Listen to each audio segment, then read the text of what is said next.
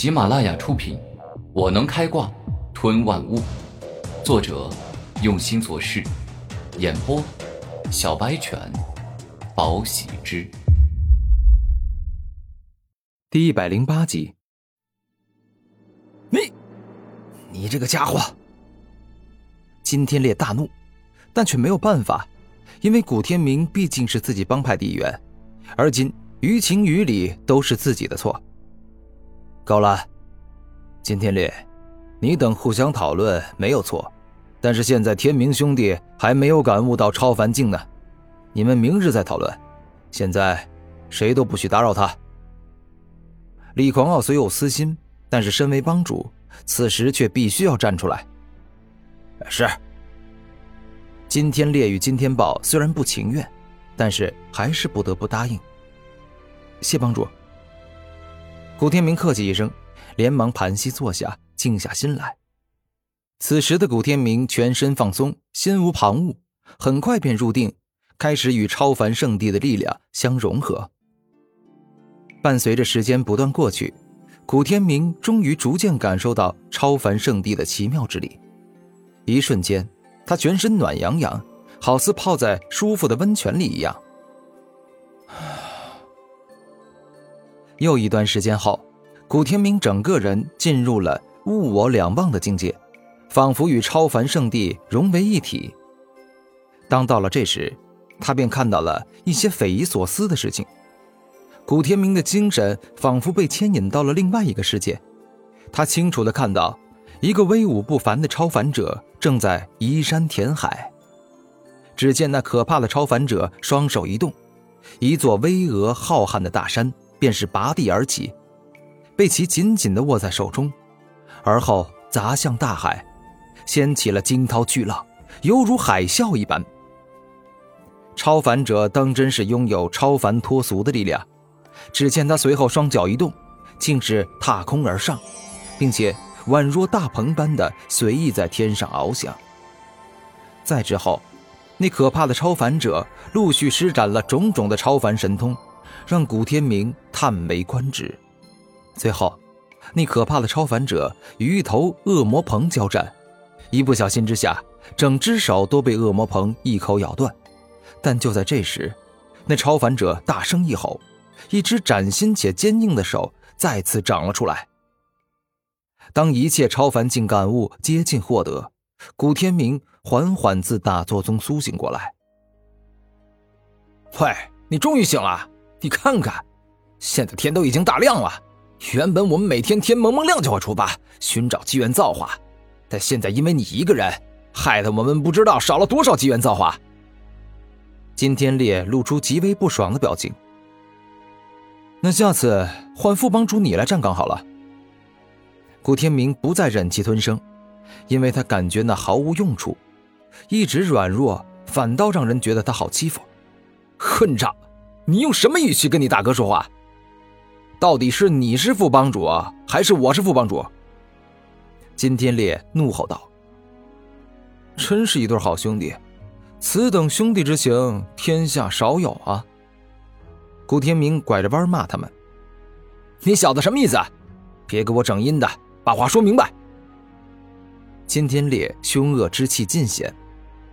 够了，你们三个都给我住嘴！还嫌耽搁的时间不够？厉狂傲怒吼，大步向前，认真说道：“都跟我来，继续寻找机缘，争造化。”刀姐帮众人接近跟了上去，古天明也是毅然，但内心却忍不住：“李狂傲，你真是是非不分！我刚才完全就是自卫反击，甚至连骂都没骂对方，可是你却叫我们三个都闭嘴，这完全是不分是非啊！”二十天后，古天明等人来到一座金光闪闪且恢宏伟岸的宫殿前。帮主，我们终于找到了，这就是传说中的黄金古殿。曾经有人进去过，得到了大宝贝，说不定啊，我们也能有大造化。